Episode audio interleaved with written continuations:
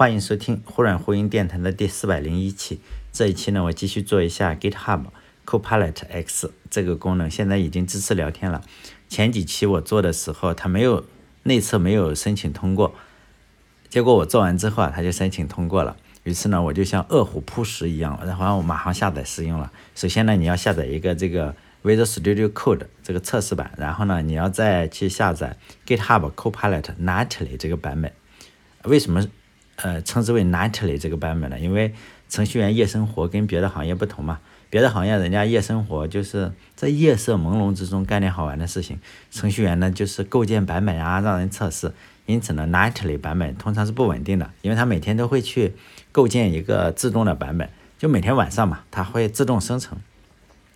这种版本通常就是有一些最新的代码，比如说我今天的代码的更改啊，或者修复，包含一些最新的功能吧，可能会与稳定版有所不同。但是一个编辑器嘛，我觉得也没关系哈。测试版的话，呃。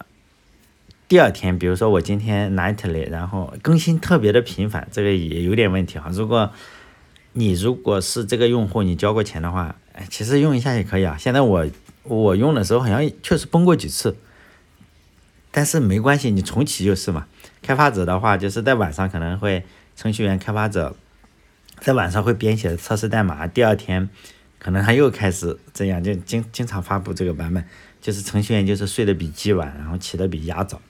我大概用了半个月吧，我就说一下我测试下来的结果，就是有聊天的比没有聊天的要好用一些，这就是结论哈。加入了聊天功能以后啊，基本上算是如虎添翼了。我就把我本人最关心的一些功能一列举一下。第一个呢，就是 这个聊天功能能不能代替呃 GPT 四？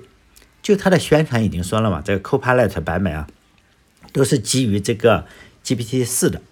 那是不是可以代替呢？我就非常的好奇嘛。我测试的结果就是还是有很大的区别。就 Copilot X 呢，它可以聊天，但是呢，很你可以随便聊天，但是最主要的还是聊编程的。你如果聊的，我不知道它有一个什么的界限哈。但你问很多，比如说你问这个苹果的能量是多少，它都给你回答。但是你如果问一些，稍微的难一些的，或者是偏一点，他就说：“哎呦，我我是一个与编程相关的，是吧？然后我不能回答这个问题。比如说我我又试一下，它是不是它的数据库或者是什么的会联网会比较新？我就问他今年的英超冠军是谁啊？今年我们都知道已经出来了嘛，曼城嘛。但他给出的结果是现在是二零二一年九月，然后冠军还没有产生。我就问他，哎，今天的日期呢？他回答是今天的日期是二零二一年九月二十三日。可能他这个训练的模型就是在二零二一年九月二十三日，就感觉这个数据可能更新不是特别的及时，但可能这个呃 GPT 四到底怎么样我也不知道，反正这方面是感觉到不太行。还有就是问编程相关的问题，他就回答我是一个 I AI 程序助手，然后不方便回答这个问题，就是说呢。因为我当时是觉得，哎，如果我这个 Copilot X 可以支持 GPT 四的话，是不是我就可以不用去那个 Poe 点 com 上，然后每个月二十块钱呢，二十美金啊，然后我是不是可以取消掉？看起来的话还是不行，是吧？还是这个微软就是这样，人家或者 OpenAI，人家刀法是很精准的，就是你花这个十十美金一个月就给你这些功能，就与编程相关的，那个钱肯定是还要赚，是这个样子哈。我们来看一下，嗯，增加了哪些功能？就目前我使用的这个版本，就是啊，增加了一些指令，就是在这个呃有个输入框嘛，你可以把它像聊微信啊聊天，或者增加一些指令，就是当我们输入一个反斜杠的时候，哎，它就会弹出一个菜单。包括我们用这个 Stack 或者是什么，都是这样嘛哈。如果我希望大家多用一下这些美帝国主义的软件，其实操作逻辑或者操作的什么都差不多。你输入反斜杠的时候，它就弹出个菜单了。这个菜单目前是，因为它是 Nightly 版本嘛，就是不一定哈。就是我用的这个是七个功能，就是你说你你下载了为什么不是七个功能？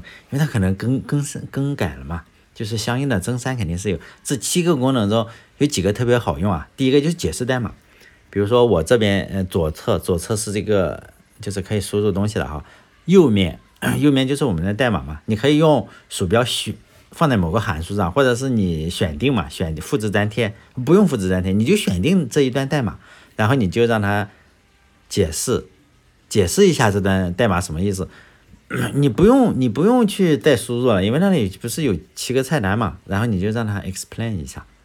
有没有可能出错？就是说，他解释有没有出错？呃，目前我来，我用了这半个月，好像没有出错，或者我写的代码很好，是吧？这是还是确实没有出错，他都知道是什么东西。就是，但是你说有没有可能会出错？我相信是会有的，尤其是你写的是比较偏门的，比如说你做某一个特别偏门的，比如说你做健康码，人家 GitHub 里不知道健康码，是不是？可能你你就有问题了。而且就是。Copilot 即使出错的话，我们也可以原谅。为什么？因为我们在公司里看别人写的代码，肯定是也看不懂嘛。你就把这个哥们，哎，你看看你上个月写的这个代码是什么？你给我解释一下。他本人都会出错，为什么？因为我们程序员都是复制粘贴的嘛。当时脑袋怎么想的不一样，关键字是什么也早就忘了，反正是那个 overflow 啊或者什么东西复制粘贴了，我们也难以记得两个月前这个代码到底是什么意思。所以呢，你说 Copilot 给你解释错了。我认为可以接受，真的是非常可以接受。就是现在不是有一股力量嘛？就是任何新技术也好，或者是新的制度也好，只要是有新的，总有一股就是复古的力量，就不服嘛。我不服，我以前是很好，就在 AI 领域也是这个样子。好像中国有五千年文明，好像特别厉害。但就是说，它有一种复古的力量，就是让我想起了很多年以前，就是大家。比我当程序员还要早之前啊，大家都是什么手写汇编，然后那时候就出现了高级语言，比如说 C 语言。当然现在我们就觉得，C 语言算高级吗？就在当年是算高级的，C 语言是相，现在我们觉得相当低级，在当年是相当高级了，尤其是与汇编比起来，是吧？C 语言它就会是它要生成汇编语言嘛，就是我们写这个 Hello World，C 语言写的 Hello World，它对它要生成一个汇编，汇编再做成二进制，就这样。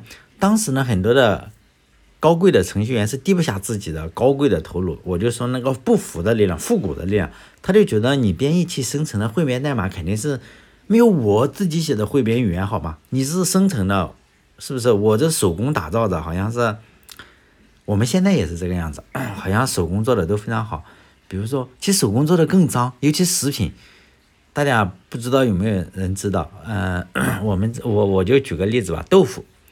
哦，像我们小作坊做的豆腐其实很不不太卫生。你如果去看的话，你可能觉得，哎呦，上三幺五这个食品卫生，基本上每家都可以。但是那是传统工艺，你说它是不是特别好吃？不好说。但是我也见过，在在我们山东这里有一家非常大的豆腐厂，我我有幸去看过一下哈，我才发现，我这个机械化做的豆腐真的是你我是吃不出来，就是它真的很好。它也非常卫生，比这个你手工啊，你这个，呃，家庭作坊啊真的是干净很多。所以，这个我不知道这个例子用在这里恰不恰当。就是你 C 语言这个 生成的汇编语言，很多时候会慢慢的，一定会至少跟你做的差不多，是不是？就时过境迁了，现在没有人再去写汇编语言了，因为编译器生成的这个汇编代码已经足够好，甚至比人还要好。比百分之九十九的人好，你可以仍然认为你自己是是百分之一。是现在这个情况又到了这个另一个阶段，就是 AI 生成的代码。现在不是网上也好，包括推特上也好，微博上也好，或者你去某个程序员网站上，就会有很多人说的，你看他生成了一坨屎，你看看我写的有多好，他们会比较。但是我相信 AI 会学的，他因为 A 人会骄傲，AI 不会骄傲，他知道你学的好，他就会了呀。他就学会了，因此呢，现在我们仍然看到很多高贵的程序员认为，你看我他比较一下，你看我写的是不是很美好？你看他写的就不行。AI 如果一旦读到了你这段代码，他就知道哦，我学会了，我跟你一样好了。这么说，我不知道大家能不能 认同哈？就是现在 AI 是刚刚起步不久，就是辅助，即使 GitHub 已经出了好几年了，但仍然是刚刚起步不久。AI 可以非常非常快速的学习，假以时日的话，我相信超过平均水平，呃，程序员的水平，或者是百分之八十或者百分之九十，我认为是一点问题都没有的。就前几天，嗯，我我也只能这样说，就是说，因为我喜欢看这种争论，因为我喜欢看 AI，因此呢，我就会去他们在讨论这个事情的时候，我就会进去观呃潜水看或者是什么，呃，就是他们就在争论写的到底好不好，就 AI 自动驾驶的功能是不是比人开车好？我就觉得，虽然我我也没有什么特斯拉，没有钱哈，就是我也没有特斯拉，也没有那些人工智能的驾驶的汽车，但是我就说应该比百分之九十的人好吧？但可以肯定有人不服嘛。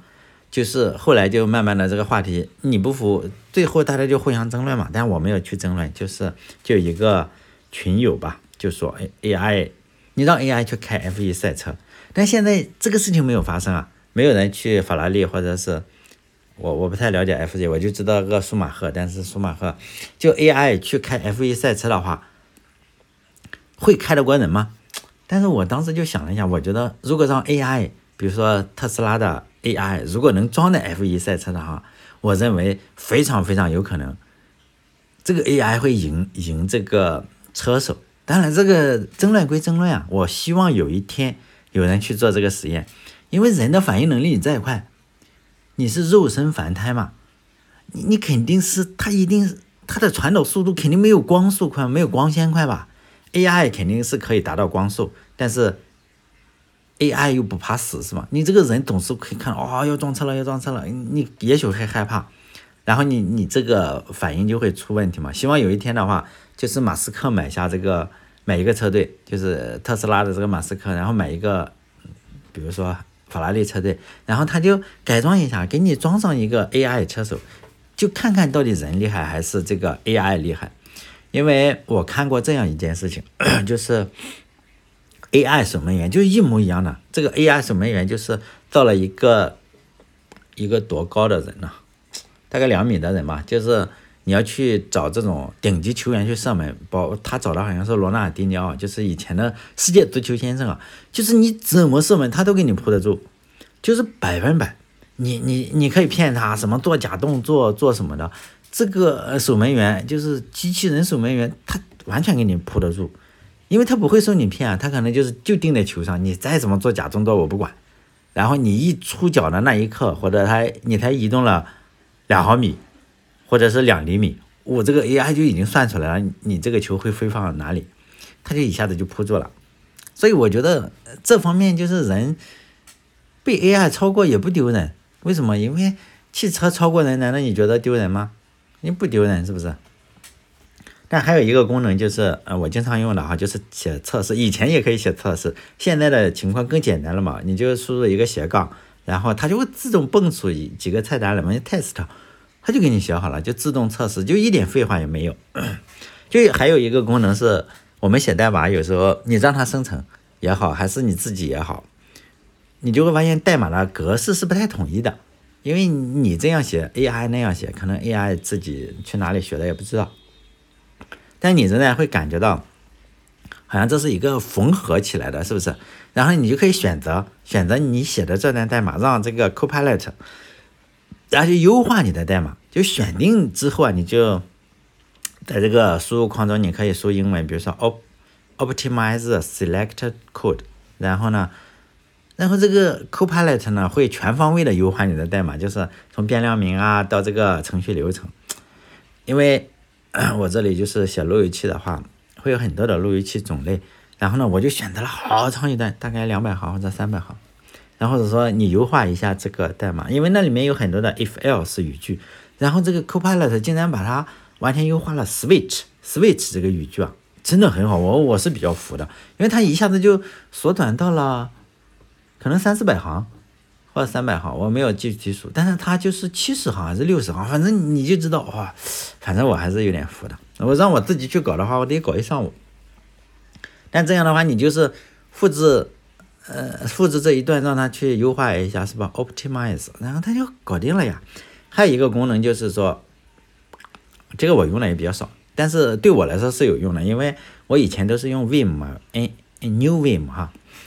就是 New Vim 呢，也可以使用这个 GitHub 的 Copilot 这个插件，但是呢，测试版就 Nightly 版本呢是不行的，就是它没有出哈，它只出了两个，就是微软只出了 VS Code 跟那个 Visual Studio，Visual Studio 我没有用，因此呢，我只能用这个 VS Code，但是我用 VS Code 是属于非常新手，我可能会只用非常普通的功能。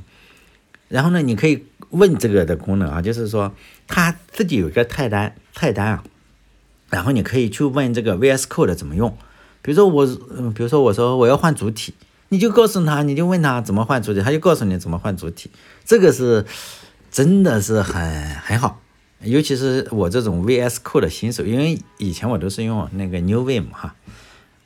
呃，现在你做测试的话，你又不可能说微软你赶紧的出一个这个测试版本给我用是吧？我这个也没这个能力，因此呢，我这个对我来说非常用，可能对你是高手是吧？VS Code 的高手可能对你没什么用。现在的话，我是觉得更新以后这个功能更加自然了，就是在没有聊天的功能、没有聊天功能的时候，你这个大脑的负荷还是有有很多的。基本流程是这样，比如说我们在写代码的时候。有两种情况下会生成代码，一种就是说我写注释，就是我说没有聊天功能的时候，你写注释嘛，你打两个斜杠，然后你写注释，比如说，呃，我要计算这个摄氏度跟华氏度，呃，质点转换，你你可能要就是打两个斜杠，然后你就写上这个我要计算这个摄氏度跟华氏度之间的一个转换，然后你不写完了吗，在注释中写完了，然后。你一点回车，哎，他就告，他就说，你看我这个代码生成的，你看是不是你符合你意思的哈？然后他就就可以了。还有一种情况是我没有写注释，我就是直接写代码，然后比如说我输入了数呃摄氏度跟华氏度这个 Celsius 或者是什么单词哈，然后他就猜嘛，他猜，哎呦有这个摄氏度有这个华氏度，然后我就他就。他仍然可以猜到你要干什么，于是呢，他就把代码给你补全了。但这是也是一个方法，这个已经很好了，对我来说已经很好了。自从有了聊天功能之后会更好，因为我们可以跟呃 Copilot 聊天嘛，就是让他主动给你一些思路，并且主动给你一些思路，他会给你相应的一些代码。就是那个代码呢，它上面这个代码上面还有一个按钮哈，就是。就是说，你可以直接插入这边，你就点一下这个按钮，也不用复制粘贴，其实就是复制粘贴，只是它做的更方便了。然后你点一下这个按钮，它自动一下子就跑到你代码里。我觉得这真的是，呃，就是说你点一下就复制粘贴过来了。反正我是非常喜欢，是吧？就以前的时候，你说，呃，我相信肯定很多人用过这个 GitHub 这个 Copilot。然后以前的时候，我们也可以聊天。以前的聊天是有点磕磕碰碰，磕磕碰碰哈，就是说。我们有写注释，注释的时候我要问一个问题，比如说我要问问题怎么做，你要打一个 quest 或者 q q 冒号，后面是这个问题的意思，他给你回复就是哎呀也是注释，然后 answer 打个 a 是吧，然后冒号，然后回答你一些问题。现在的话更更方便了，因为你直接可以在呃聊天框中输入，就是流程啊更加的合理，并且呢，呃。他聊天的内容，以前你在代码里聊天的话，它不生成的乱七八糟吗？现在不用，你只需要把代码弄过来，它还会自动给你生成注释。反正整个呢，就是流畅了很多。我觉得是流畅了很多。以前的时候，我我跟这个 GitHub，嗯，这个聊天就是 Copilot 聊天的话，我要把这个我聊的天的这些东西最后再选定，然后又删除。它生成的一些代码，有时候你还要再把注释给取消掉。现在的情况不用了，现在就是说。它节省了很多事情，是吧？但我们可以再来看一下它的宣传嘛。它的宣传就是说，呃，GitHub Copilot X 有 AI Pair Programmer，就是主打的是什么？一个人工智能的 Pair Programmer，就是结对编程嘛。就你旁边坐着一个人，Copilot 的意思是什么？副驾驶员嘛。就我没有开过飞机，但是我打过飞机啊，不是我看过别人打飞机，呃，看过别人开飞机。就是我是 Discover Discovery 空中浩劫的这个忠实的观众。你看，在那个客机，我们我没有没有没有没有开过飞机，但是看人家开飞机，不是这边坐着个机长，这边坐着的另外一个人就是 Co-pilot 是吧？就副副驾驶员，就是一个机长，一个是副驾驶员，两个人的分工基本上就是这个机长啊是不干什么事情的，他坐在那里。大部分飞机的操作都是这个副驾驶员在操作，包括起飞，除非你是特别新的新手。如果就是一定那个呃程度非常厉害了，这个机长可能你去跟空姐聊天不好吗？是不是？人飞上天之后，两个人就瞎聊天嘛。以后我们写软件，就是说也应该是如此，基本上就是我们我们作为机长是吧，给出一个思路，让这个 Copilot 就是副飞行员来写这个代码。就咱们程序员要当机长，就负责大体方向的一个把控。比如说你你你你别你别呃飞北京飞到纽约去了，或者你飞飞飞呃东京都飞到这个平壤去了，那就崩溃了是吧？就是说大体的方向你一定要嗯搞清楚是吧？负责把控细节的问题，比如说实现操作飞机这个事情，就让 Copilot 来做。我认为这是理想的方向，这也是本期播客的一个标题，就是我们的目标是什么？当机长。但有很多的程序员的目标不是当机长，而是当舰长。因为 B 站小姐姐啊，小姐姐跳舞，不知道大家有没有人看 B 站？我相信肯定都有人看 B 站，但是有多少人会去给 B 站的小姐姐跳舞的小姐姐刷一百九十八元每个月的那种舰长？我群里就有一个人，天天刷舰长，都刷成了总督还是什么，好几千。就是刷完了一百九十八一个月的舰长，他就开始 在群里说这个 GitHub Copilot 多少钱？我说十美金啊！哇，他就开始说微软可是真的黑呀，一个一个一个一个这个东西就就七十块钱一个月是吧？七十块钱一个月的 Copilot X 非常非常的黑，一百九十八元的舰长就不黑了。我认为应该更黑，是不是？为什么他刷的那么开心啊？显然只有一个答案，就是。那小姐姐不黑，而是粉的。真有经验的听众可以给我答案，就是问到底是黑的还是粉的，是不是？我相信微软不够黑，是吗？不是特别黑，是不是那个小姐姐特别粉？我也不知道哈，就是不想当，不想当机长哈，不想当机长的程序员不是好舰长。但我并不是给微软做广告，就我这点流量，说实在的。人家也瞧不上，是不是？你每次就听就这几千人，人家也瞧不上。我只是觉得程序员作为这个新时代的纺织工、农民工，你不要把自己看成。我不知道有没有人把程序员这个很高贵。我告诉你，程序员就是新时代的纺织工、农民工，种地的。当这个珍妮纺纱机，不知道大家也知道珍妮纺纱机，就是以前的时候这个纺纱很麻烦的，后来珍妮纺纱机可能有提高了两百倍的速度吧，把人的纺纱。这个历史的进程就就改变了嘛？用司马迁的话来说，夫阴阳四时，八位十二度，二十四节各有教令，顺之者昌，逆之者不死则亡。我相信，但后来大家都把这句话改成了顺之者昌，逆之者亡。人家说的是逆之者不死则亡，有可能不死，不死是什么？就活不好嘛。所以司马迁这个更好啊，就顺之者昌，逆之者不死则亡。就是如果珍妮纺纱机出来之后，我希望大家，我希望各位程序员哈，我们要做的是应该是什么？第一批使用珍妮纺纱机的那批人，我们就是农民工，就是新时代的纺织工，而不应该是拿这个锤头去把珍妮纺纱机给砸了，然后绝望的试图我破坏它，然后来保持我这个传统。传统的手工纺纱这个工作，你说现在有没有手工纺纱了？我相信有，B 站上的可能有，或者是 YouTube 的有。为什么复古嘛？你拍一下我手工纺纱是什么样子哈？说不定浏览量还挺多。但是它已经不行了。比如说你现在非要以后，也许 N 年之后，你非要手写手撸一段一段的代码，哎呀，记住正则表达式是什么样子？我相信是有观看量。但是呢，它不是世界的大事，因为世界的大事已经很清晰了。我们不要像两千年前秦朝秦始皇穿越的过来一样，是不是？要闭上眼睛啊，捂住耳朵呀，以为你不听不看这个世界，这个美国就不存在，欧洲不存在，世界各国都不存在一样，是吧？